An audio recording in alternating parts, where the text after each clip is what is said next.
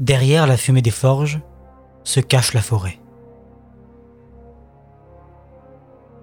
L'homme, aveuglé par sa soif de conquête et de profit, a oublié de tourner son regard vers la nature. Mais la forêt n'oublie pas. La forêt attend, patiente. Malgré les affres qu'elle a connues, elle renaîtra de ses cendres. Et bien après le déclin des hommes, portera encore son ombre sur le monde. Derrière la fumée des forges, l'homme de honte se cache.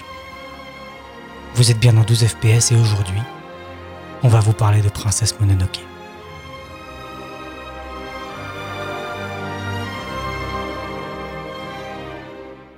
Hé, rapido T'entends ce rythme endiablé? Ça, ça fait danser les races.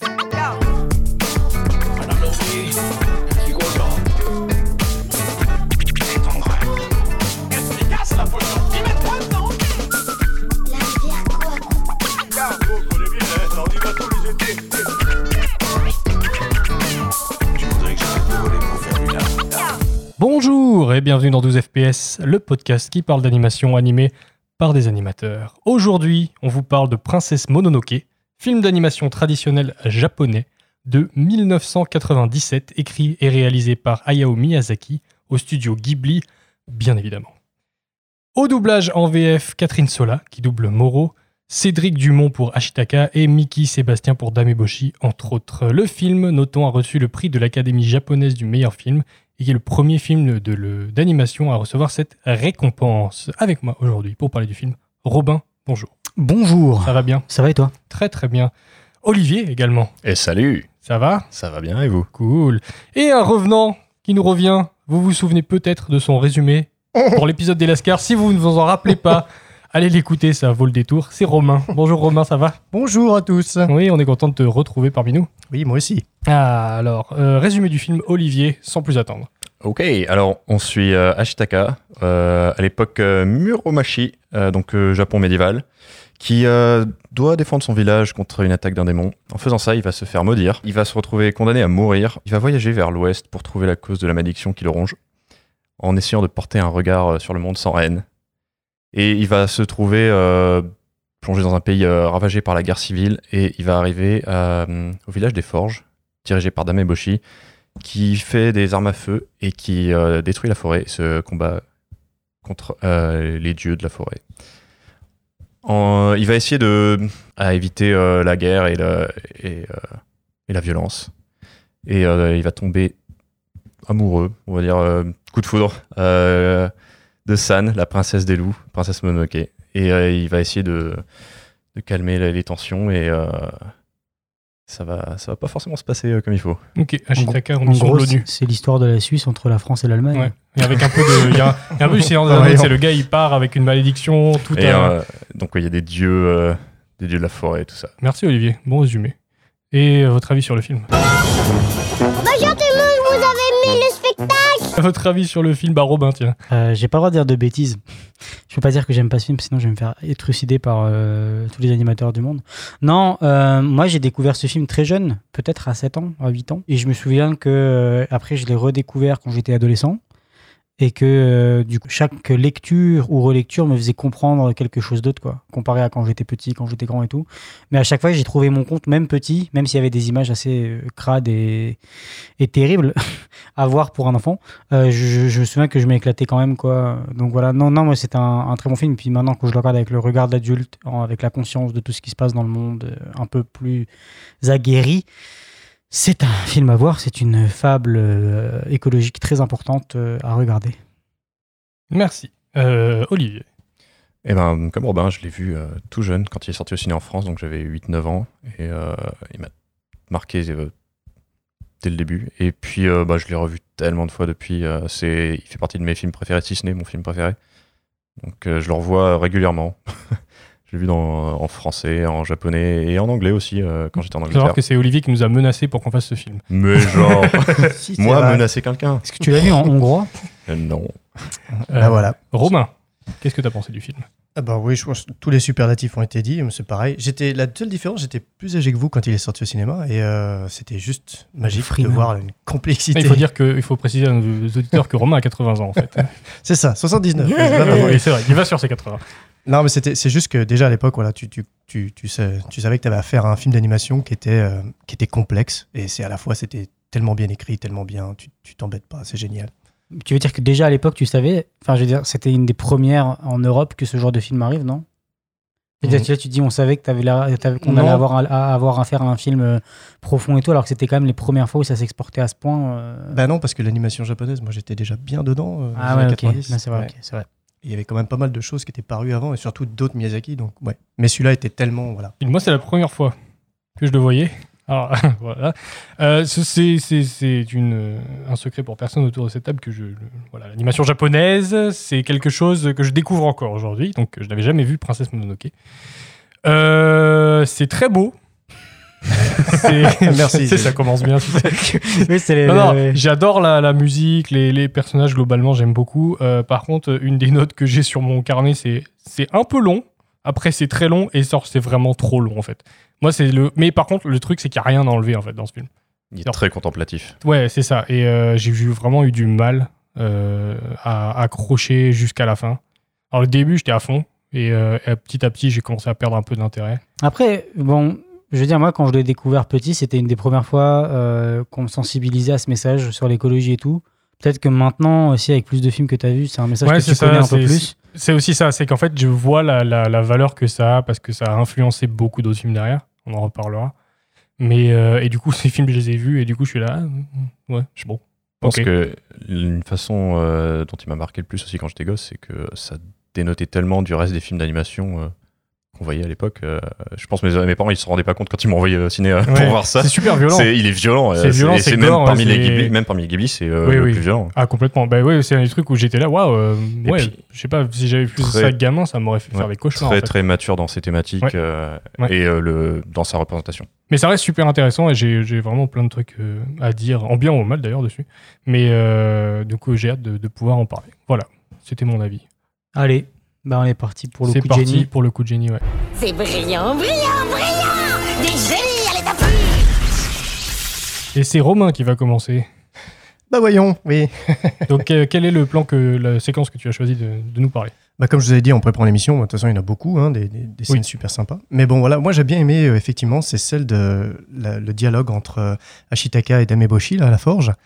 Et euh, quand il commence à, quand il voit le- les secrets de Dameboshi, justement, qu'elle lui parle de, son plan, de ses plans, et, euh, la réaction, voilà, ce, ce- cette côté, cette réaction d'Ashitaka, notamment la réaction de son bras droit, qui est, qui est maudit, et euh, qui, aimerait la, qui aimerait la tuer. Donc on voit, on voit à ce moment-là la, complexité, entre guillemets, de, de l'histoire et du personnage. Je trouve ça, je trouve ça fantastique. Et euh, c'est bien ce qu'il lui dit, justement. Il lui dit Ton bras droit voudrait me tuer. Il fait Ouais, le bras gauche le, ferait aussi, si ça pouvait rompre le, sortilège. Et euh, voilà, tout, ce dialogue entre eux deux est tellement bien. Et puis c'est là que tu vois, au fait, la complexité de Dameboshi également. Euh, parce qu'Ashitaka, à ce moment-là, tu comprends bien qui il est. Et euh, tu, tu comprends qu'il est, est vraiment dans la panade avec sa malédiction. Mais c'est Dameboshi surtout qui est un personnage vraiment qui se dévoile de plus en plus là. Elle fait des choses pas bien, et à la fois, elle fait plein de choses bien. Ouais, ouais, toute le, le- le- L'ambiguïté. le- Ouais, mais toute l'ambiguïté où elle, elle accueille les lépreux et euh, les anciennes femmes qui étaient, les femmes qui étaient ça. anciennement exploitées dans des, Prostituée. Ouais, dans des, femmes- voilà, dans c'est ça. des maisons de passe. dans ouais. les maisons de passe. Merci, Ouais, cherchez le mot. Et c'est aidé par le lépreux, justement, aussi, Oui. qui est sur le sol et qui lui dit Ouais, aussi ouais. ne sous-estimez pas la force de ce jeune homme. Et à la fois, ne juge pas trop durement Dameboshi, Ouais. qui nous a aidés. Mais quand il y a la. Voilà, et puis elle, elle les défend contre euh, l'empereur qui ou un, un seigneur qui veut récupérer. ouais, euh, c'est un c'est- un ouais. genre d'empereur, ouais. Ne C'est pas l'empereur, c'est lui parce qu'elle a une mission pour l'empereur, mais c'est Ah, elle se fait attaquer Non, par un seigneur seigneur. de guerre euh, qui J'ai oublié son nom. je sais plus non plus, mais il y a, il y a la, la guerre civile à cause de ça Oui. et tout. Mais moi, c'est ça qui m'avait aussi plu euh, dans, mon, dans mes premiers visionnages. Je crois que c'était une, une des premières fois de ma vie où je voyais un truc qui n'était pas euh, manichéen. Où il n'y avait pas Ah, euh, que du bien ou que du mal. Tu sais, Exactement. comme les Disney, tu dis voilà, c'est le méchant, c'est le méchant, il est juste méchant, 100% C'est vrai que- méchant. Et là, c'est tu, tu peux prendre part pour les deux. Tu te dis, ben ouais, il défend la nature, c'est super important. Mais en même temps, elle défend aussi ses propres intérêts. Et moi, j'avais trouvé ça super, c'est que t'étais t'étais pas 100% pour San, t'es pas 100% pour Dameboshi. Et tu te trouves vraiment avec Ashitaka au milieu, qui finalement aide les deux camps. Tout ce qui, tout- il fait ça tout le film en fait. Il Ouais, les ça. deux camps, peu importe ce qui se passe.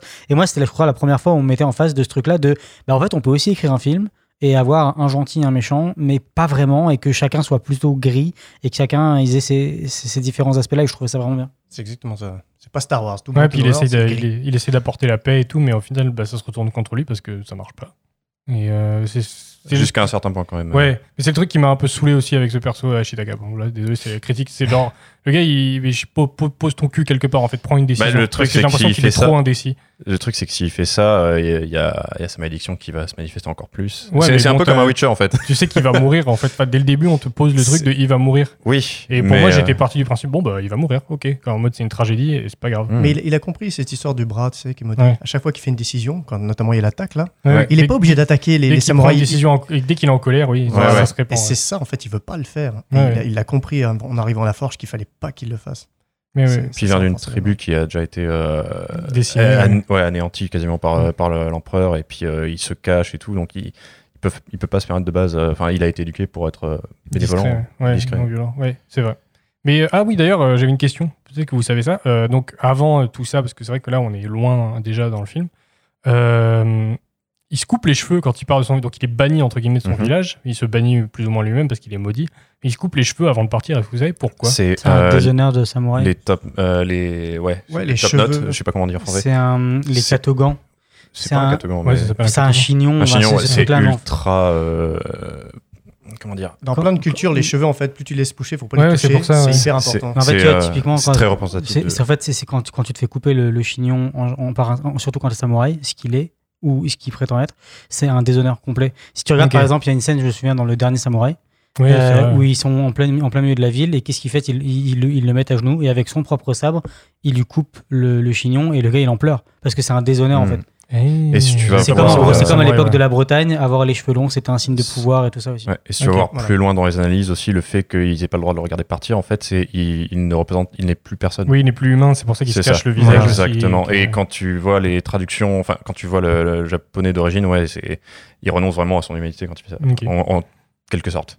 Ok, ouais, mais ça dure pas longtemps après. Euh, si, ça, ça fait quand même tout le film. euh, c'est, euh, c'est, enfin, il y a des analyses beaucoup plus poussées euh, quand tu vas voir. euh, Ok, mais parce qu'après, il enlève son masque et du coup, ça va. Oui, non, je- non, bien sûr, mais euh, il, il reste euh, quand même, euh, il est, il appartient plus à son ancienne Oui, non, c'est tribu. sûr. ouais. Mais il Enfin, c'est- revient pas d'ailleurs à la fin. Euh, non, il peut pas. Il peut pas revenir. il ouais, est il est complètement vraiment, exilé. ouais.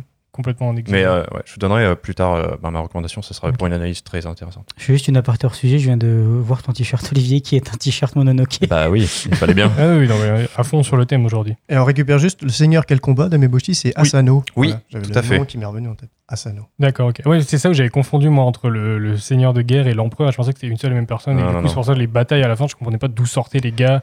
Et le gars qu'il rencontre sur la route aussi, là, l'espèce de mercenaire, là. Ou, je sais pas. Ah, euh, tu veux dire euh, le gars avec Jinko des talons. Jinko Ouais. Jinko, C'est ouais. en gros, il est habillé comme un prêtre. Euh, Comme un- ouais, ah. C'est ça. Et euh, il pareil, il y a une représentation. On va pas, on, on aborde un peu mon sujet, euh, mon point à aborder, mais euh, aussi il est, euh, c'est un homme de main de, de l'empereur. Oui, oui, ça, oui, ça, le j'ai compris. Et c'est pour ça qu'il veut la tête de, du Lui, il truc. représente le Ouais, ouais. gouvernement. ouais. Ok. Mais oui, et le, le- le truc des forges, moi, je, je- je sais que c'était la partie que j'ai bien aimé dans le film aussi. Quand elle arrive, il arrive dans le village des forges et tout, avec. euh, comment elle s'appelle Toki. Ouais. Qu'est-ce qu'elle m'a fait rire? Ouais, le personnage est très touchant. Ah là là, elle est géniale. Comment elle remballe son mec. Ah ouais, elle lui défonce la gueule. Qu'est-ce qu'il y a, toi? C'est moi comme ça que tu rentres là? Mais après, elle l'aime.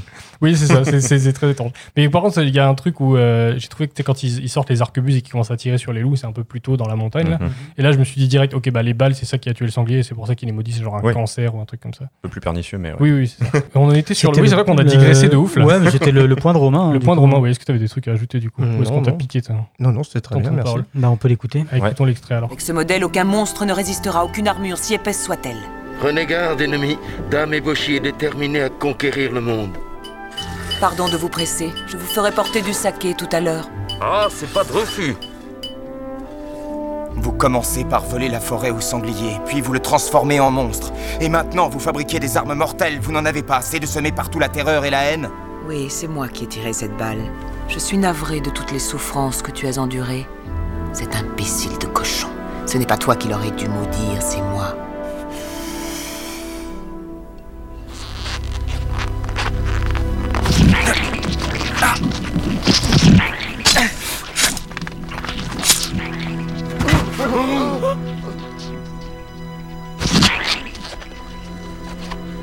Mon garçon? Ton bras droit voudrait-il me tuer?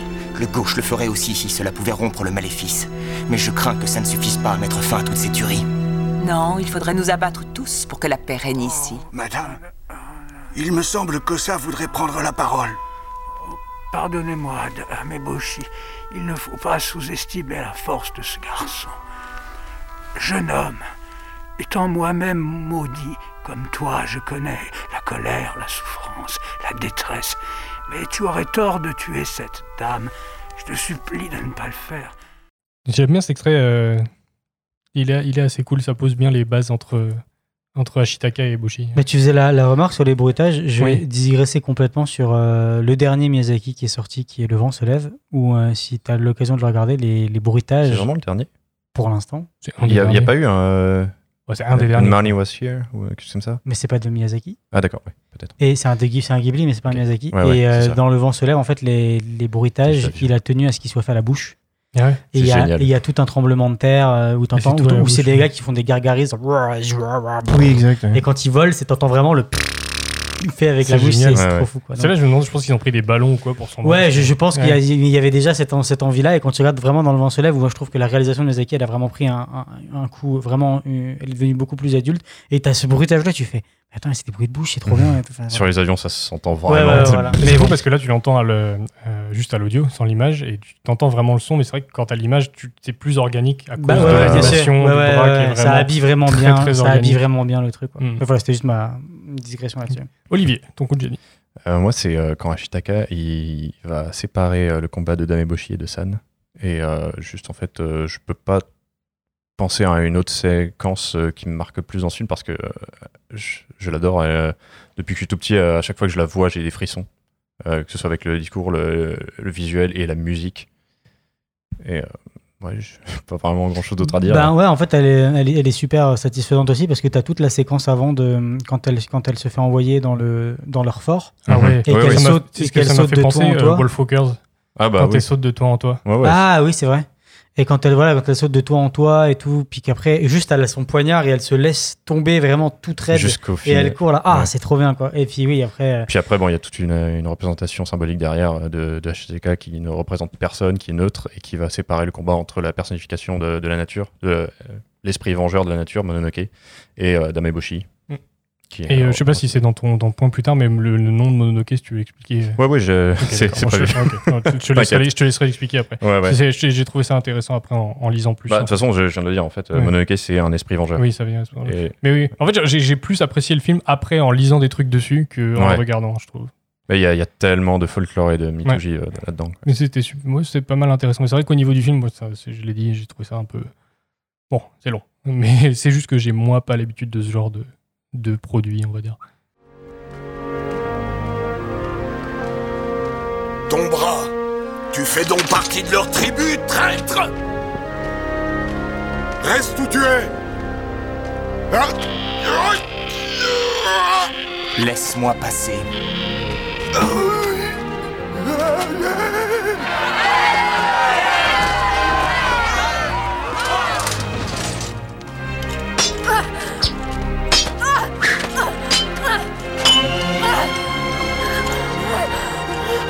Tu as tort de faire ça Lâchez ce sabre, la vie de cette fille m'appartient. Tu y tiens, cette petite louve, tu voudrais l'épouser? Un démon vous possède, vous aussi. Plus terrible que celui de la princesse.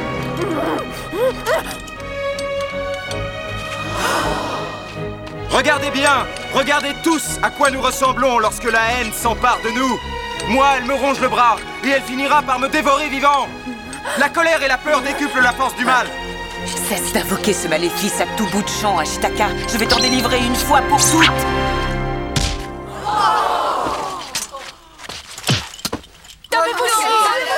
Le monstre, il l'a tué Que quelqu'un vienne s'occuper de Dame Eboshi. Les frissons. Mhm. La musique est ouf. Ouais. J'adore la musique. Puis le fait qu'il euh, il montre euh, le démon dans son bras, enfin la malédiction, mais il s'en sert pour euh, pour les séparer. Bah, il est quand même rempli de colère parce que Ouais, ça, ouais, ça de l'énerve de voir mais- ça alors qu'il pourrait travailler il, main dans la main. il redirige sa colère. C'est Ah, ça. c'est marrant, ouais, je, je l'interprétais pas comme ça, ouais. Le fait qu'elle se détache, en fait, elle se détache, là, c'est son pouvoir à lui. Bah, Sa force à il la manifeste en fait, il la manifeste de manière visuelle pour que tout le monde puisse voir Voilà. et qu'il fasse son discours. Mais, euh, Mais du t'as- coup, tu- tu sais, il est quand même énervé. détache, on a l'impression que, la- la- que cet effet que la malédiction se détache en fait de sort de son bras Ah, pour le côté genre là lui, c'est lui lui-même. Enfin c'est ce que j'ai interprété moi personnellement. Pourquoi pas, ouais, peut-être. Mais ça pourrait être le, aussi que il fait un acte de paix et du coup le C'est ça, c'est ça. pas un acte de haine et du coup la possible, malédiction. ouais. euh, Alors qu'il est très clairement énervé parce qu'il il, tord quand même le, le katana de, Ouais, mais il est assez fort lui-même. ouais. Donc c'est un peu bizarre. Quand même, Après, il a, il a une force surhumaine grâce à ça. il arrive à pousser. le- Voilà, est-ce que ça vient de ça ou pas? Ah oui, complètement. parce que quand il pousse le gate aussi, C'est impossible voilà. à faire. Alors qu'il est en ça. plus, il s'est fait euh, transpercer par une balle juste avant. Mais c'est juste la manifestation de, son- de cette malédiction Ouais, là, qui, en- qui sort de son bras. On a l'impression que c'est genre, ah, là, elle agit plus là. C'est que sa, sa paix à lui intérieur en fait. Ça. Quoique San, elle est, euh, elle est extrêmement apeurée quand elle voit euh, justement la manifestation.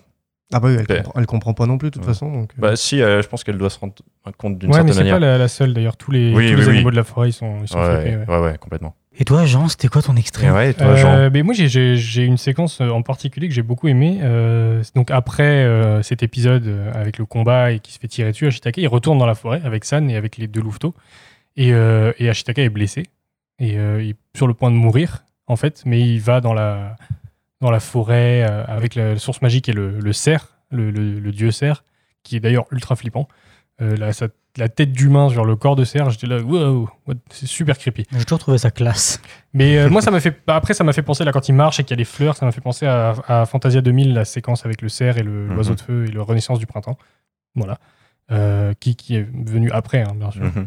Et, euh, et ouais, et donc, et après, il y, a le- il y a les sangliers qui arrivent. Et alors là, mais juste le roi des sangliers, le seigneur Okoto. Okoto. Okoto. Waouh, la voix, le, le- le- la, la masse, en fait, que c'est dans l'animation et dans, dans le doublage, c'est juste incroyable. Euh, donc, il, a une voix extrêmement profonde, extrêmement grave. qui- Et qui- il prend le temps aussi de ah parler. ouais, Mhm. C'est tout lent et tout, et tu sens la puissance en fait, c'est la force calme. Et, euh, et ça il y a un moment, on le voit euh, faire un espèce de cri un peu plus animal en hauteur parce que les, les humains le voient de loin. Ouais. Euh, il m'a fait grave penser au sanglier dans Kiriko aussi. Et je sais pas lequel a influencé l'autre parce que c'est à peu près la même époque. Mais je pense que Kiriko est avant. Et je sais que comme Miyazaki, Kirikou et, et Michel Oslo, tu vois, il y avait quand même des, des liens. Je me demande lequel a, a un peu inspiré l'autre. Et, et ouais, et là, tu vois le, le seigneur Okoto donc, qui arrive et qui, fait un- qui discute avec San et avec Ashitaka. Et euh, Ashitaka qui lui explique qu'il a tué le, ce- donc le sanglier du début. Nago. là. Voilà. Nago, ouais. Nago qui, est, qui était maudit et lui dit non mais je te crois mais par contre dégage parce que dans ta malédiction là c'est ce qui nous pourrit et tout et en fait c'est le, les- pour la malédiction c'est les humains qui s'immiscent dans la nature et qui la rongent de l'intérieur etc et euh, ouais moi je- c'est vraiment le, le moment où ça m'a un peu sorti du, du mode euh, pas de torpeur mais je- je- j'étais un peu à côté du film et j'étais là waouh putain ce, ce moment est vraiment fort euh, c'était un petit moment de respiration dans le film puis euh, ça annonce aussi une bataille ça annonce la guerre qui va y, va avoir et, euh, et très très ouais très organique pareil il y a un moment où il, il lui sent le bras pour euh, se rendre compte de la malédiction et t'as toutes les narines qui se contractent et tout le Mhm. c'est vraiment fou comment c'est fait quoi c'est très bien fait. les Ouais, doublages, mais ça, fait- ça fait partie des trucs de Miyazaki que j'aime beaucoup à chaque fois où les, tout est très organique en fait dès qu'il veut faire des trucs hyper organiques ça peut être très simple des fois dans les dessins mais des fois ça peut être vraiment très complexe avec beaucoup de choses qui bougent en décalage et tout Mhm. et qui Bah, Il y, a- moi, il y a un truc que j'adore dans Miyazaki que je dirais qui est très euh, Miyazakiesque, c'est à chaque fois qu'il y a un sentiment qui envahit la personne, t'as tous ses cheveux. Ouais. Ouais. Tu sais, qui y avait du T'as- ça dans Shiro, t'as ça dans tous Ouais, films ouais. en fait, et j'adore, ça, ça, ça Ouais. communique tellement et tu Et fais. comme si t'avais les frissons toi-même. Ouais, ouais, c'est ça, et tu Ouais, fais. Et pourquoi on devrait pouvoir le transmettre aussi dans les films d'animation 2D ou 3D, avoir ce truc où Ouais, ouais. tous, tous les cheveux se contractent, tout se Ouais, hérisse, ouais. quoi, tu vois. Ah, D'ailleurs, en, parlant de Shiro, juste parenthèse, au début, euh, une des sœurs de Dans le village, Ouais. on la voit une fois, c'est le, c'est la tête de Shihiro. Ils avaient déjà le dessin en fait. Avant de faire, si vous regarderez son visage, c'est littéralement le visage de Shihiro. C'est Ah exactement oui, c'est vrai que oui, ça me dit que Ouais. ouais, Ah, ils ont fait comme dans Pixar, mettre des Ouais, c'est ça, c'est euh, exactement ça, c'est ce que je me suis dit. C'est genre, ils ont, bah, ils ont réutilisé le modèle. Mais c'est comme la, la femme là qui vient qui vend du riz à Ashitaka quand il arrive euh, au village, puis il lui donne une pépite d'or. Bah, la- le personnage ressemble vraiment à Dame Eboshi. Oui, ouais, ouais. Ah, j'avais pas fait gaffe. Ou bah, celle qui s'occupe de Shihiro quand elle est euh, dans. Ah oui, oui, oui. Dans, ça, euh, oui, dans Dame le château. ressemble, oui, Ouais, dans, dans- Ayubaba Non, non, non, non, euh, la- celle qui, qui la prend sous la son chef, aile. ouais, la chef des courtisans, entre Ouais, guillemets. la chef qui Ah oui, c'est vrai. Ah oui, elle lui vrai, ressemble. vrai. Euh, moi, ce que je voulais rebondir là-dessus, c'est que ce que j'aime bien aussi dans, dans Mononoke, Et du coup, comme c'est un film d'animation et que c'est un truc qu'on voit pas souvent, c'est qu'il y, a des- il y a des gros plans sur euh, les yeux d'Otoko et tu vois vraiment la merde au coin des yeux. Et, en fait, pu il y a du pu. Et c'est j'adore quand dans Miyazaki ce côté de ben ouais, j'anime, oui, ça doit être beau, mais en même temps, je vais quand même garder ce truc ancré dans un réalisme où ouais, les ouais. animaux, c'est des porcs, ben, Ouais. c'est crade un porc, je suis désolé, et il te le montre en dessin et tu- ça, ça ancre le truc encore plus alors que c'est un film d'animation. Et tu sais, c'est pas tout beau, tout clean, genre Mhm. euh, Pumba, je vais prendre, tu vois, qui est super ouais. propre, alors que c'est un facochère dans la savane, tu vois. Voilà, et c'est ça. Et j'a- j'adore ce truc-là de dire, Attends, mais c'est crade, mais en même temps, c'est- bah, c'est un porc. C'est comme ça. Ouais, c'est normal. Comparé justement à côté les loups blancs, immaculés, nickel. même, mais qui, même qui ont tellement de détails aussi dans la Ouais. face et tout, les crocs euh, qui restent. euh, Quand euh, ah, le, ben, on en parlera plus tard, je pense pas que quelqu'un l'a choisi, mais le dialogue avec Moro où euh, on voit son Si, c'est moi. quand elle rit, voilà, Ouais, on ouais. en parlera, mais pff, pareil les détails là-dedans. Ils ont aussi fait des choix hein, super intéressants, c'est qu'il n'y a pas de vrai lip sync sur les Hmm. animaux. Ils se font juste genre ouvrir ou fermer leur gueule sans vraiment avoir des, des baies. Des... Enfin voilà, c'est Et on juste. sent quand même parfois il y a une sorte de phonème qui se forme vaguement. Ouais, mais c'est très, la- c'est Mais très large. ouais. Ouais, ouais. Et en fait, ils ont gardé vraiment ce caractère super animalier parce que par exemple, Moro, quand elle rigole, c'est vraiment ça va, le museau va se froncer comme, comme si un loup devenait énervé contre toi. Comme Mm. enfin, vous avez tous vu un chien qui commence à, à, à- à Montrer s'énerver, à montrer les crocs. Ben, c'est vraiment, ils ont gardé ce côté super animal. Ouais, c'est une forme Euh, de simplification qui est. Ah, mais c'est super. Pour moi, je trouve que c'est super. Bah, surtout parce que surtout la voix, t'as vraiment l'impression qu'elle vient vraiment en profondeur de ça. leur cage thoracique. Voilà, c'est et c'est vraiment les dieux qui parlent et point. Et c'est immuable, tais-toi. Ouais, ouais, ouais, Ça ouais. commence euh, dès le début avec Écoute. Nago quand il, quand il les maudit. euh, Ouais, ouais, ouais, oh au là début, c'est fou. Et c'est fou parce qu'il y a trois fois, je crois, où Ashitaka il se fait menacer de mort par les, les Ah trois ouais, différents dieux animaux. Et Ouais. en mode, euh, vraiment, la, c'est la, la nature, elle est cruelle, quoi. Ah ouais, on va ouais. te défoncer. Bah, c'est pas qu'elle est cruelle, c'est que. Bah, enfin, c'est ouais, vrai. envers les humains, c'est oui. vrai. Les, dieux animaux, ouais, Oui, sont. oui, La, les la humains, nature, sont- la nature, elle va pas, Alors, elle va pas ça. être gentille avec toi, elle va te défoncer la C'est gueule. pas de mec. cadeau, quoi. C'est ça. Et ouais. c'est encore le cas maintenant. Oui. c'est comme ça, c'est tout. Ok, ouais, c'est parti. Extrait. Voici Okoto, enfin. Il est sage, il écoutera la voix de la raison. Non Seigneur Okoto Il ne faut pas le manger. Ah, tu es la fille humaine de Moro, n'est-ce pas? On m'a parlé de toi. Vous êtes aveugle? Écarte-toi, je ne le mangerai pas. N'aie crainte, San. Messire Sanglier, ce que je viens de dire à propos de Nago est la pure vérité.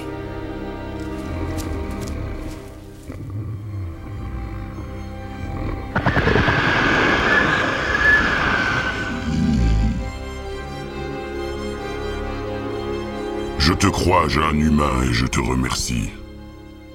Je suis confus et peiné d'apprendre qu'un dieu maléfique a souillé un membre de ma tribu. Ô puissant Seigneur, y aurait-il un moyen de me délivrer de cette malédiction? Hélas, c'est trop tard. Mais quitte cette forêt, car si je te revoyais ici, je devrais te tuer. doublages euh, Les doublages français sont sont, ouf. Ouais. Euh, moi qui ai vu en, dans, dans japonais et en anglais aussi, en, en japonais, c'est très bien. Les, nos doublages français sont très sont proches très bons, ouais.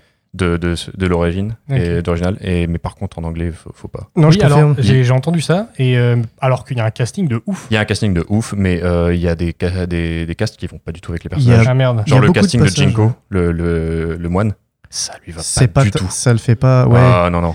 Il joue pas euh, son personnage un peu facétieux. euh. Là, en anglais, il, est trop Il a sérieux. une voix trop grave Trop- en trop anglais, ouais. alors que euh, que ce soit en japonais ou en français, on a vraiment le casting qui, qui est limite similaire en fait dans la voix Ouais, et ma- ça marche super bien. Et pareil pour euh, beaucoup de personnages en fait. Ma copine anglaise a confirmé que le doublage anglais Ouais, n'était pas, pas top du tout. Bah ouais, du coup, petite question à Gesson, si jamais il nous entend comme pour les Lascars, est-ce que la voix a été modifiée ou est-ce que c'est la prise de son? Oui, je, me- je pense qu'il y, a y une passe dessus, mais ouais, le doublage est. Faudrait Ouais. aller voir qui est le. Bah ça se trouve, là, les- je pense que les comédiens sont capables de délivrer une Hmm. performance Ouais, ouais, comme ouais. ça, quoi. Euh, je crois que la comédienne qui a fait Moro, euh, elle a eu les. Mais d'ailleurs, on s'est on s'est trompé avec Jean parce que je disais, on dirait la voix de Yubaba. Et en fait, pas du tout. Pas Non, du non, tout. non. Et On dirait vraiment à l'instant. oui, Parce que oui. même quand elle rigole, c'est un peu le même rire que Yubaba. Tu Ouais, vois, ouais. je fais, c'est rigolo, mais en fait, pas du tout. Oui, je pensais aussi que c'était un, un- quelqu'un d'autre encore dans un autre film. Et euh, non, que c'est oui, c'était le Major dans Ghost in the Shell. Ah ouais Et que, Hmm. en fait, pas du tout. Et c'était la, la voix ressemblait au niveau des intonations et tout. Donc, bref. Euh, Robin. Oui, ben moi j'ai pris, euh, donc moi c'est le dernier extrait qu'on a, et j'ai pris le dialogue entre Ashitaka et Moro. Je vais commencer par le truc un peu drôle, c'est que quand moi quand je regardais ce film petit, et qu'il dormait dans la grotte et qu'il se réveillait en pleine nuit et qu'il avait cette espèce de petite falaise là vers toute la forêt, j'avais trop envie de dormir Quel là. fait. balcon, Ouais. J'étais là, je me rends compte, tu te réveilles, la vue que t'as, c'est super. Et ouais, j'adore ce, ce truc justement, il arrive, il se met en place, il regarde la forêt, c'est magnifique. Puis d'un coup, t'as un contre-champ et t'as l'énorme loup imposant qui est sur la grotte. C'est genre, ah, ah, bah d'accord, t'es pas tout seul, copain. Mhm. Et, euh, et euh, en fait, c'est tout ce dialogue-là où, encore une fois, à la fin, on lui a dit Bah écoute, euh, t'es bien sympa, Coco, mais si je te revois, en fait, je te tue. Donc, t'as intérêt à, à partir de la, de la forêt. C'est vraiment ce qu'elle lui dit à la fin. Et, euh, et c'est aussi à ce moment-là que je trouve qu'on commence à avoir les ébauches de ce que Ashitaka ressent pour San, un peu plus concrètement, c'est dit en tout cas. Et, et en fait, toute l'histoire d'amour qui est entre San et Ashitaka, elle est. euh, J'adore aussi parce que elle est vraiment. euh, Subtil. subtile et elle finit pas comme tout le monde a envie que ça se termine et j'ai beau- j'ai beaucoup apprécié ça c'est pas euh, il y a aussi ce côté euh, c'est pas lui qui va venir la sauver elle se débrouille très bien tout seul sans lui c'est même elle qui le sort de la merde à plusieurs reprises Euh, mais tu vois et c'est c'est là que lui il commence à aborder ce sujet là et que la louve aussi elle raconte le passé de San et que qu'on n'a toujours pas depuis le début où elle lui dit bah en fait c'est ses parents qui l'ont abandonné moi j'avais un choix c'était soit je la bouffais soit je la, je, l'ai- je la même prenais pas abandonné, ils l'ont jeté à- au pied de Molo euh, pour fuir. oui c'est ça et donc voilà donc elle la, elle la récupère oui c'est un abandon quand même Ouais, limite sacrifice. hein. Oui, mais du coup, euh, c'est là que tu apprends aussi son passé, et c'est vraiment là aussi où euh, euh, Ashitaka demande bah, pourquoi est-ce qu'elle viendrait pas avec moi? Comme ça, on reste entre humains. Et puis là, elle se, fout de sa gueule, tu vois. Elle lui dit vraiment les humains, vous êtes vraiment tous égoïstes, vous pensez qu'à votre gueule. Mais c'est à partir de ce dialogue-là que dans la le prochain dialogue que San et Moro elles ont ensemble, Moro lui dit peut-être si tu as envie de partir avec le garçon, vas-y en fait. Parce que peut-être qu'elle avait même pas entrepris cette possibilité-là et Ashitaka, en lui parlant, et elle s'est peut-être dit c'est une possibilité aussi. Pour peut-être qu'elle a plus envie d'être avec nous parce qu'elle a grandi parmi les loups tout le temps et qu'elle a envie d'être avec les siens, tu vois. Ce qui est normal. Ouais, c'est vrai. Elle lui dit, mais au final, elle lui dit non, je Mais suis pas, pas je suis pas une humaine, j'aime pas les humains. Je les aime ouais. pas. Ouais, c'est ça. Bah, vu, vu- vu la- la- vu comment se termine Même la- jusqu'à la toute fin, euh, avant qu'elle accepte d'aider Ashitaka, euh, après que le dieu cerf se fasse couper la tête, elle fait Ouais. Mais je ne suis pas une humaine Et puis, Ouais, ouais, Ouais. c'est vraiment ça. Et puis bon, après, à la fin, elle a, elle a choisi son camp, c'est la nature. Elle repart avec ses deux frères, donc les, les, Ouais. les loups. Elle repart dans la forêt, et puis bon, après, ils vont être voisins. Donc t'imagines. J'ai beaucoup de voisins, j'imagine.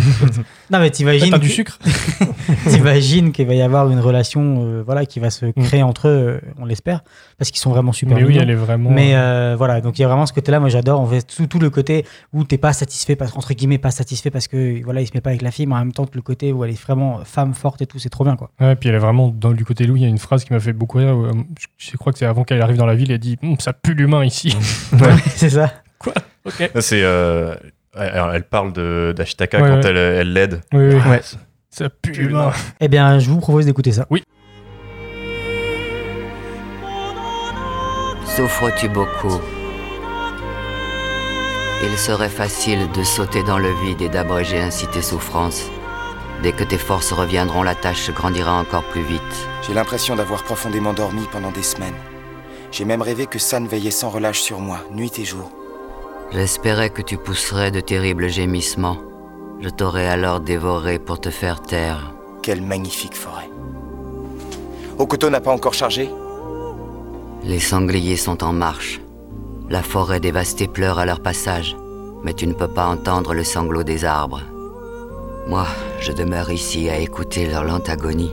Ce cri réveille en moi la blessure de la balle. Et je rêve du jour où je pourrai enfin broyer de mes crocs la tête de la femme qui nous tue. Moro, cette guerre a trop duré. Pourquoi n'y mets-tu pas un terme? Vous pourriez vivre en paix avec les humains. Les humains se rassemblent pour une dernière bataille. Leur feu bientôt viendra à nous brûler. Mais que va-t-il arriver à San? Comptes-tu la laisser mourir avec toi? Ah, tu es bien un humain, Ashtaka. Égoïste, tu raisonnes comme un humain. San est ma fille, ma tribu est la sienne. Si la forêt meurt, elle mourra avec elle. Rends-lui sa liberté. C'est une humaine, pas une louve. Silence, gamin Comment oses-tu me parler de la sorte? J'ai vu ses parents détruire ma forêt et jeter leur fillette dans mes pattes pour mieux fuir. Je n'ai pas pu la dévorer, je l'ai recueillie et élevée. Aujourd'hui, cette petite Silède est si jolie, n'est ni humaine ni louve. Toi, est-ce que tu peux la sauver? Tous ces moments de, de colère là qu'on a, c'est là que vraiment euh, dans l'animation, on voit le, le museau se froncer, euh, les, les, sour- les yeux se sont froncés, ou vraiment elle ouvre sa gueule super fort. Mais il y a toujours pas de lip sync en fait. C'est vraiment genre, je laisse entre guillemets plus d'air sortir pour crier euh, les. Et les ça suffit là. largement. Quand Ouais, mais c'est c'est- c'est- parfait. Quand elle rit aussi, il y a sa mâchoire qui s- elle s'ouvre encore plus et c'est Ah ouais, elle se déforme. impressionnant. ouais. ouais. Ouais, ouais, Ouais, elle a un sourire en mode. Joker, mais sur un loup. Ouais. Et euh, ouais, après, moi, ce ce que j'aime bien aussi, c'est le côté euh, ben, tous les arbres sont en train de pleurer, mais tu es pas capable d'entendre le sanglot des arbres alors que moi, si. Mm. Et euh, ben, voilà, c'est ce côté, en fait, Ça, toujours très beau, ouais. remettre en culpabilité que, en fait, c'est vous le poison, et cassez-vous, en fait. C'est vrai. Mais j'aime bien que nos quatre extraits, là, ils étaient vraiment groupés vers le, le milieu du film, en fait, vers le deuxième Ouais. acte du film. Et euh, Bah, en fait, le- parce que encore une fois, comme tu disais, c'est long. Mais Oui. en fait, ça prend juste son temps ouais, de tout temps, expliquer. Ça fait plaisir. Le, le début, il est, il est, il est, ça, ça, ça enchaîne assez vite. T'as le, t'as le démon qui arrive sur leur village, il part. Puis après, il est un petit peu en voyage initiatique. Il y a d'ailleurs des scènes de violence énormes là-dedans quand il arrive et qu'il y a Ouais, une bataille de village Ah oui, où oui. il décoche ses flèches. D'ailleurs, j'adore le bruit quand il décoche Ouais. les flèches, le petit sifflement là, super. Euh, et puis il arrache, il arrache des deux avant-bras avec deux flèches. Tête. Il décapite une un mec avec une tête. Et c'est ce genre de violence là Mm. dans un film d'animation. Moi, c'était la première fois aussi. C'était Ouais. pour ça que c'était vraiment le pet de cerveau. Genre, oh mais waouh, j'avais jamais vu ça avant quoi. Il y a une scène euh, vers la fin, après, donc quand il y a la deuxième bataille, quand le- les, les- les samouraïs attaquent le, le village des forges, et, euh, et euh, il se fait attaquer par un archer à cheval et un, Ouais, il un se fait cavalier. poursuivre. Ce combat est super. Et Ouais, ouais. il lui tire une flèche, il décapite l'archer à cheval, et l'autre ah, l'autre cavalier, il fait nope, nope, nope, Et nope, puis, il repart en arrière. Il Et le traite et- de démon. Et juste Ouais. avant, juste avant là, quand il est tellement concentré, le dernier, il, il déco- le soldat décoche, enfin le samouraï décoche la flèche et il Il la chope ouais, à la main. C'est tellement badass. Ouais, c'est super stylé, ouais. c'est ce qu'a dit. Mais c'est aussi, tu sais, il n'y a pas un moment où tu crois pas. Parce que tu te dis avec Ouais. sa malédiction, bah, c'est carrément faire, possible. parce qu'on t'a vendu ça tout le film. Mais Ouais, c'est ouais. ça, mais c'est trop bien. Mais il y avait ça, et moi, là, ce que j'avais aussi un peu en moment de violence qui m'avait qui m'avait dit, mais attends, il va crever, c'est quand euh, il, bah, il s'est fait tirer dessus, il a sauvé San, il Hmm. est sorti du village, et là, il se retrouve justement dans ce combat, il, il tue les mecs, il tombe à terre. Et là, là, les deux frères de San, donc les deux gros loups, arrivent, et il y en a un qui lui chope Ouais. la tête dans la gueule et qui le Ah ouais. Et j'étais là, je fais, mais il va se faire. enfin, il a plus rien en fait là. Il dit, il est mort, c'est fini. Parce qu'il soit il est décapité, soit là, le crâne il est broyé. Mm. Tu sais, je fais, waouh, je fais, t'es Ah non, il a la tête dure. hein. Ouais, c'est la malédiction encore sûrement qui le protège, tu vois. Mais Ou là, il a pas mis l'écrou. Oui, il a pas. ouais, c'est ça, c'est un chat qui joue, quoi. C'est ça, C'est un chaton qui joue, ouais. Ouais, il y a plein de moments de violence, mais la- un des moments aussi qui m'avait choqué, c'est quand euh, euh, donc t'as as toute la Dame Eboshi et toute la clique, là, ils vont dans la forêt pour tuer l'esprit.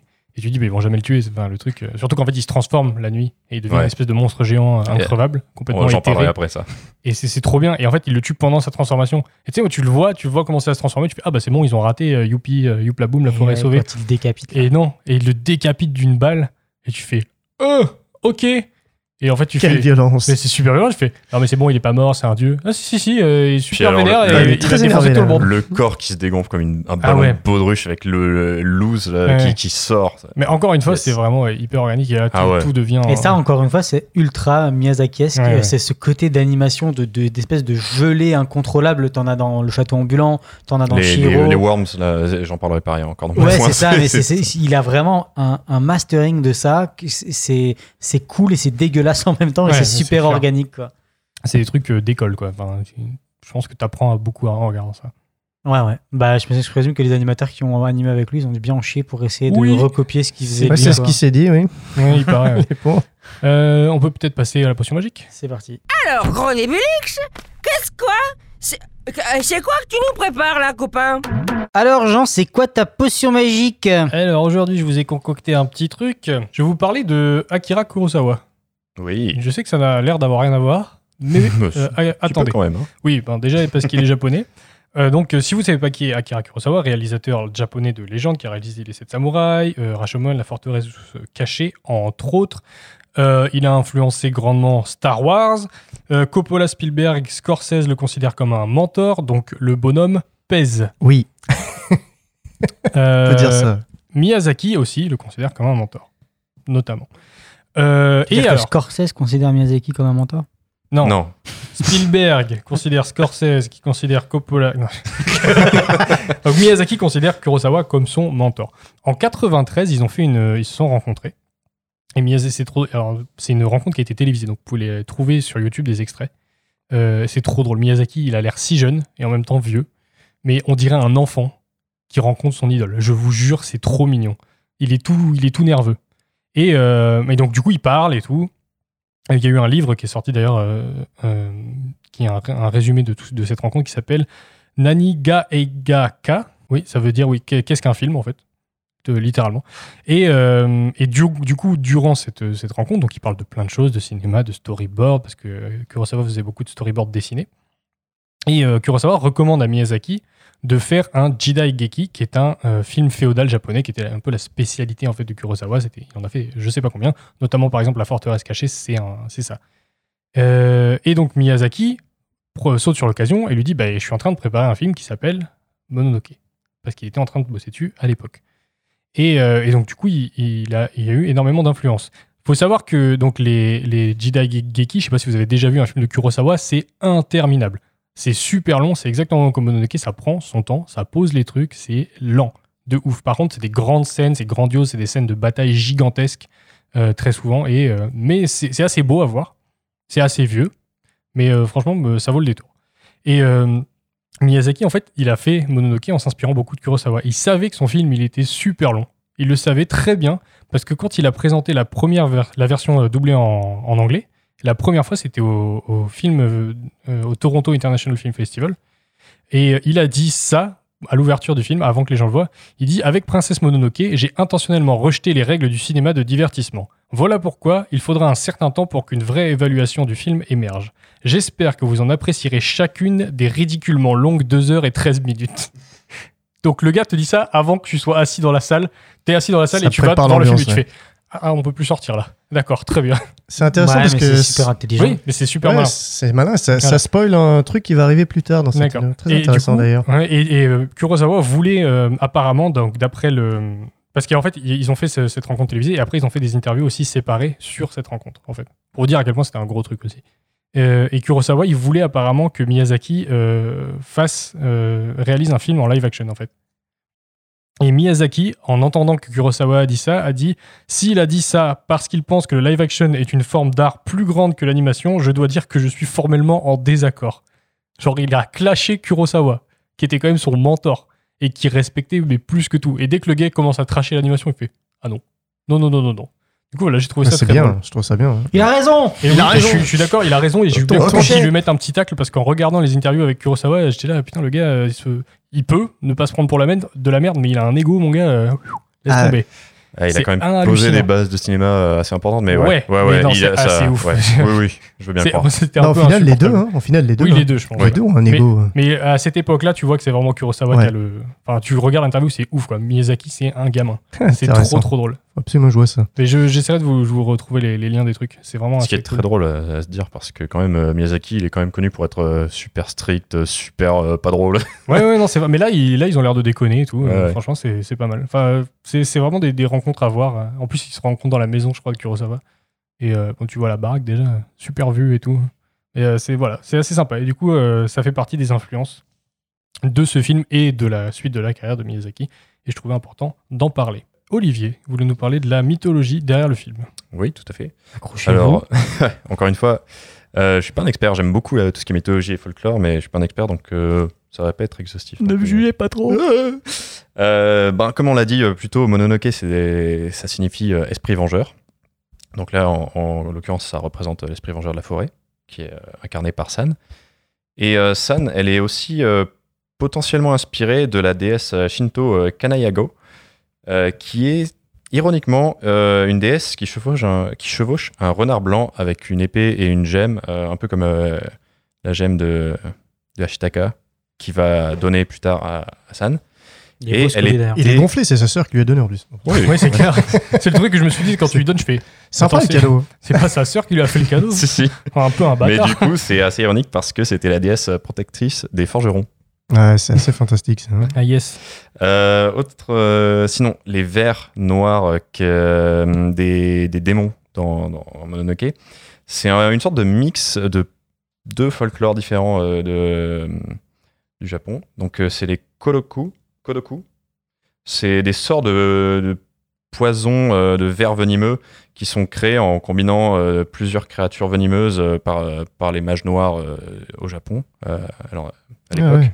La visualisation de la malédiction, euh, c'est euh, donc le tatari. Ça, ça représente euh, le, le tatari, qui est un fantôme vengeur euh, qui, est, euh, qui émerge de la rancœur. Donc en soi, ça mélange ce- le tatari et, euh, et ces euh, vers euh, qui représentent les, les maléfices. C'est c'est mélangé un peu pour former donc ces, ces démons euh, dans Mononoke. Euh, et c'est intéressant parce qu'il fait souvent ça, pareil pour les loups, en fait, c'est un mix de deux, choses différentes. Donc euh, les loups, ils, représentent euh, les inogami, qui sont des esprits de chiens maléfiques, euh, notamment liés à la magie noire. Mais là, ça ressemble plus en fait à des okami, donc des loups du Japon, qui sont souvent considérés comme des grands esprits, des, messagers divins pour les montagnes, en tout cas dans les montagnes. Et un mix aussi avec les, kitsune, les renards, euh, les esprits renards, qui, sont, Ouais. euh, qui ont plusieurs queues. En fond, ils gagnent euh, en général une queue par, Par centaine ouais, d'années. par- Ouais. Donc Molo, elle a deux queues, donc elle a entre 200 et 300 ans dans le film. c'est ce dit. Donc ouais, c'est encore une fois un mix. Et pareil pour le dieu de la forêt, qui est un mix entre le euh, Daibarabochi, quand il est en forme géante. c'est donc un monstre, un marcheur des montagnes. Et dans la mythologie japonaise, c'est c'est des, des géants qui, en marchant, quand euh, leur- leurs empreintes de pas, ça forme des lacs. Et il y a une des, des légendes qui dit que un, un Dai- Daibarabochi aurait créé euh, le mont Fuji. Ah, C'est ce, que, dessus. c'est ce que tu vois parce Non, que non, en, en faisant Ah un tas de sable Ah, génial. pour lui. c'est ce que tu vois parce que quand il marche au fond de l'eau, il y a une empreinte qui n'a pas été effacée par le, Ouais. le- la, la vase de l'eau du coup. Ouais, surtout que ce qui est très drôle, c'est qu'il marche quand même sur l'eau. Oui. En plus. D'ailleurs, les, les Et- vers, là, juste euh, permettre de te couper, Ouais. les, les vers, c'est peut-être pas la seule partie du film qui a été fait, euh, qui a été assistée par ordinateur d'ailleurs. Je- oh là, ça, je, Je sais crois- pas. je oui, crois- je je crois, je j'ai lu ça aussi. Mais d'ailleurs, ouais, les vers, c'est très souvent repris dans, Notamment dans la les scène du autres début, Miyazaki. Il y a euh, ça et quand le, le sanglier se décompose au début, je crois. Ouais. Ouais. C'est- le ouais, morphing, ouais. là. Morphing, ouais, ça. Euh, donc ouais, il représente premièrement ça, et ensuite euh, c'est aussi un Shishigami, donc euh, dieu cerf, qui est aussi messager et véhicule des dieux euh, dans la mythologie euh, japonaise. Et, euh, et après, j'ai vu aussi des mentions de- d'une œuvre d'art euh, japonaise qui représente un, un, dieu- euh, un cerf avec un, arbre qui sort du dos. Et, euh, et là, pour le coup, c'est la même chose, sauf que c'est sur sa tête, c'est bois, ça, devient, ça fait un arbre. Donc ouais, c'est encore une fois tout un mélange de, de légendes. Et, euh, et on en parlait plutôt aussi euh, de, de Jinko, le, euh, le moine. Le moine, ouais. Euh, alors, j'ai pas exactement des notes pour ça, mais euh, ce que j'ai vu, c'est qu'il il est. Dans la façon dont il est représenté, euh, avec, si tu as la connaissance de- du folklore japonais, il est pas digne de confiance parce qu'en fait, il, a, il porte des, des sandales à une seule. euh, Ouais, ça me perturbe. ça. euh, je sais plus comment ils appellent ça. Ouais, c'est un- bah, en gros, il a des talons. Ouais, des talons, mais C'est non il a une planche. ouais, non, mais non, il n'y a qu'une seule planche. Et en fait, euh, ça représente euh, les Tengu. Les Tengu, qui sont donc des dieux euh, pas maléfiques, mais ils sont, euh, ils sont pas bénévolents non plus. Euh, Trompeur. trompeurs, ouais, Ouais. et ils sont représentés Malicieux. souvent malicieux, voilà, avec un long nez. Et, euh, et ils ont tendance à prendre forme euh, de, de moines sur la route pour euh, tromper les voyageurs. Ah, et en plus, le fait qu'il vient pour, pour le gouvernement, ça, ça illustre bien son C'est le- caractère. en c'est fait. le- ça, vraiment ça, ça. aide ça. pas à le faire. C'est le, Loki japonais en fait. C'est un peu ça, ouais. Ouais, Ok. intéressant.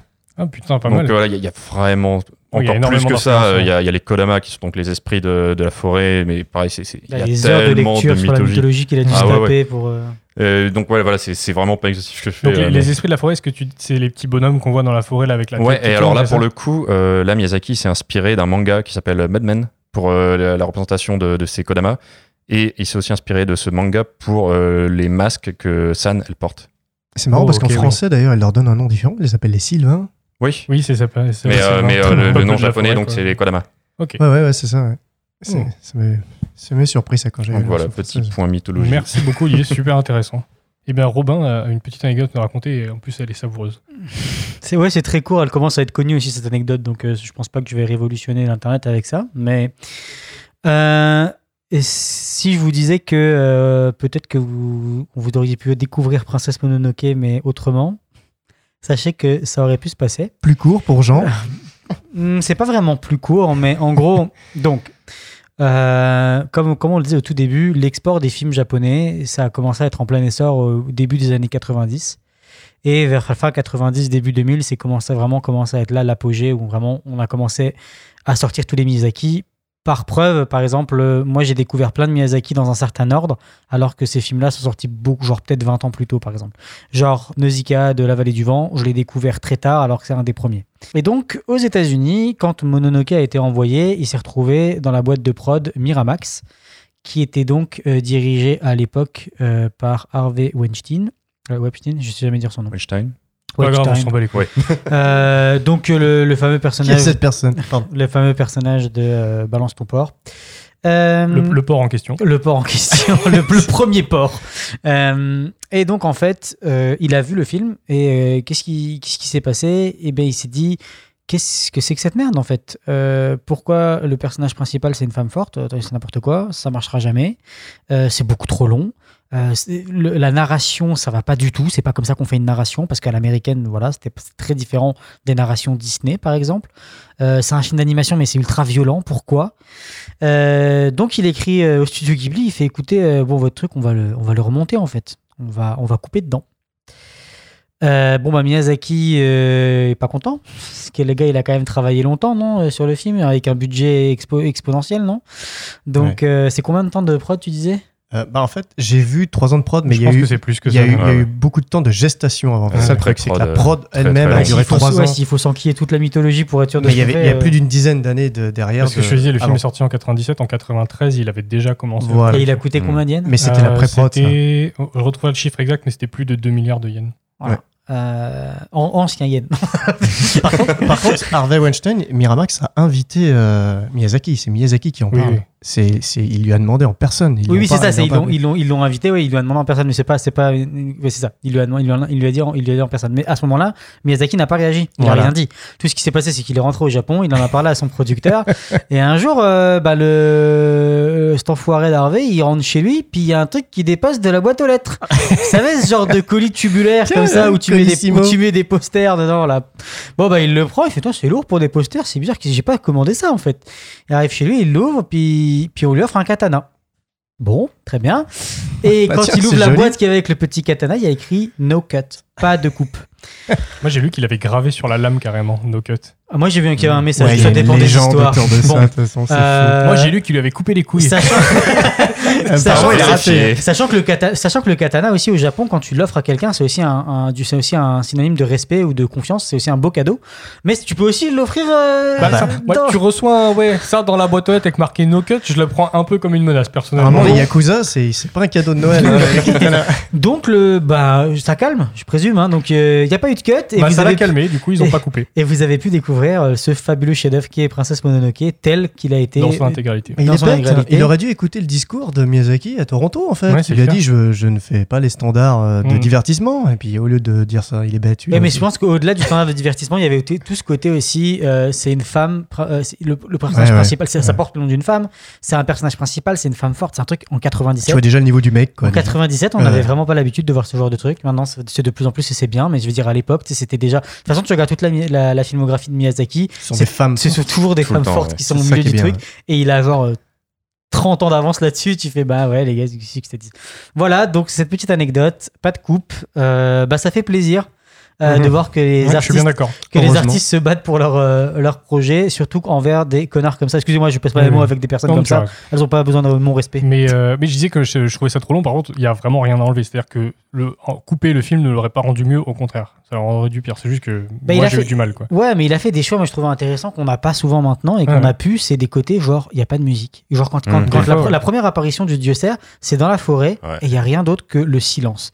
Et c'est aussi un contraste avec euh, le tumulte de la ville et de la forge et le, le calme de la Et, forêt. euh, et ça les plans, ils sont longs. Oui. c'est les plans Ouais, fixes qui très sont longs. Et ouais. c'est ouais, c'est ça. Mais euh. Il joue avec le silence de manière vraiment bien. Et il y a ouais, tout, tout ce rythme-là et tout ça, et puis la musique de, de Joe, de Joe Hisashi qui, qui vient pi- pi- pimenter tout ça petit à petit, vraiment par petites, euh, par petites touches. Et puis quand t'as les gros moments d'émotion, justement, là, quand il Mhm. s'énerve contre Eboshi et San, là, là, ça te donne le frisson avec cette musique.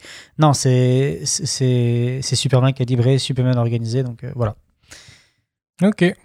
Merci beaucoup, Robin. Euh, Est-ce que quelqu'un a quelque chose à ajouter? Non, on en avait parlé très rapidement tout à l'heure. C'était juste euh, revenir vite fait sur le- la complexité du, du- au niveau des personnages, même au niveau des dieux eux-mêmes. Parce qu'on se dit, ils sont dieux, ils aiment la nature, c'est cool. Non, même entre eux, ils se, ils se fritent. Oui, vrai. oui. Les orang-outans avec les, les loups, là, ils peuvent pas se cadrer. Et puis même, euh, même le clan des. C'est vrai qu'on n'a pas parlé des orang-outans. Mhm. Oui, j'adore au début de la manière dont ils, en- ils arrivent, là, c'est juste des ombres un peu informes. Ouais. Et puis, ouais, c'est trop bien. Donnez-nous humains. Ouais, Ouais, c'est ça. m'as dit non, Il y a toi ça aussi qu'on n'a pas abordé, c'est le côté, parce que c'est aussi la transition qui nous amène vers les animaux qu'on pourrait avoir maintenant. C'est vraiment, en fait, faut, faut, comme ça se passe vraiment dans le passé passé, Mm.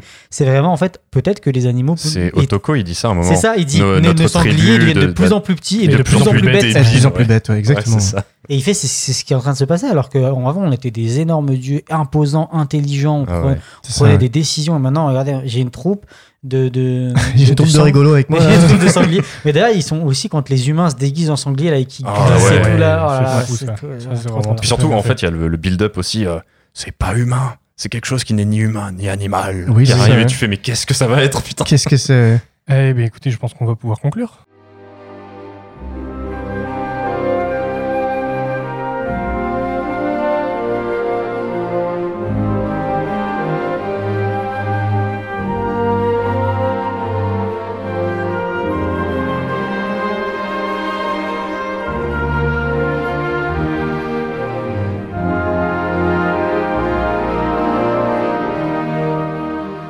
C'est déjà la fin de ce podcast. Euh, mais avant de partir, une recommandation, Robin. Oui, euh, moi je vais vous recommander une autre fable écologique, mais euh, du, du- du studio concurrent à l'autre bout du monde, Mon dieu. Wally, C'est vrai, putain, yes, j'avais pas pensé. et euh, qui est pour moi un, des meilleurs Pixar euh, dans la manière de raconter les choses et tout ça, et euh, surtout la manière de transmettre des émotions avec deux putains de robots, et pareil aussi sur la fin du monde, le- la pollution et tout ça, qui est voilà, c'est une autre manière d'aborder le truc. Le côté, euh, on sait plus marcher, on sait plus rien faire, on est juste sur des petits fauteuils qui, choisissent ce qu'on fait de nos journées. Cloué derrière des écrans. Bref, voilà, donc Wally, c'est ma recommandation. Oui, très bonne recommandation. Olivier. Euh, moi, ma recommandation, ça va être une chaîne YouTube et plus particulièrement euh, un gars qui fait des analyses que je trouve euh, super intéressantes et dont une euh, sur Princess Mononoke. C'est Movies with Mickey sur la chaîne Filmjoy. Alors, ça va être pour ceux qui sont confortables avec l'anglais, bien sûr. Mais Ouais. voilà, c'est. Movies with Mickey. Ouais. c'est ça Ok. Ouais, ouais. C'est. Filmjoy, la chaîne. C'est ça. Et c'est. voilà, j'étais sûr, j'étais sûr que quelqu'un allait la faire. Mais c'est super intéressant. C'est, il a, c'est très original en général, ses analyses, euh, je trouve. Très. Ouais, voilà. Genre, Ok. euh, ma recommandation. Merci. Et Romain? Euh, moi, c'est euh, pour ceux qui l'ont pas vu, la Nexus 6, la fameuse chaîne là, qui parle de cinéma, qui est vraiment excellente. Ils ont fait, ils ont sorti une émission sur euh, le cinquième élément là, et euh, ils ont mis les moyens. Donc déjà, alors, l'émission est vraiment bien. Il y a eu beaucoup d'effets spéciaux, tout ça, super. Puis c'est toujours un plaisir de l'entendre parler. euh, sa manière d'analyse, euh, son analyse des films, elle est vraiment excellente. J'aime, vraiment ce qu'ils font. Donc euh, bravo les gars, continuez comme ça. Cool, merci. Euh, oui, alors, on n'a plus de films. Mais attends, on n'a pas attends, Sacha attends. Ah bah oui, Mais j'ai, Sacha j'ai un Sacha, Reviens j'ai un D20 si tu veux. Euh, bon, je vais cliquer, hein, tant pis. hein. Ouais, c'est pas grave. Allez, euh, pour Attention, le premier suspense. film prochain que nous allons faire, 6. 6, ce sera le congrès. Ah oui, tiens. Yes Vas-y. Suivant. Next. Avec, Suivant, avec vas-y. Robin Wright 3. 3 Fantasia et Fantasia 2000. Yes Aïe, aïe, aïe, aïe, aïe, Ah, le je suis- désespoir. euh, non, je peux euh, boycotter les deux prochains. Pas du tout. Mais pourquoi? Et euh, troisième film, 4. 4, sera Iron Giant. Ah, là on Enfer. parle Faut me rappeler là, les gars. Merci. Très bien, donc les prochains films dans l'ordre. Le Congrès, Fantasia et Fantasia 2000, ce sera un épisode groupé sur les deux. Et Le Géant de Fer, Iron Giant. Très bien, très bien. Et bien en tout cas, merci de nous avoir écoutés. Et n'oubliez pas, allez voir des, Des films films d'animation. d'animation. S'il vous plaît, merci. Bisous. Je vois bien rajouter le. Merci à Shitaka, tu nous as sauvé nos vies, on paye notre snake. Alors tu vois, moi je suis reparti dans mon village, j'étais tête dans toute la forgerie, tu vois.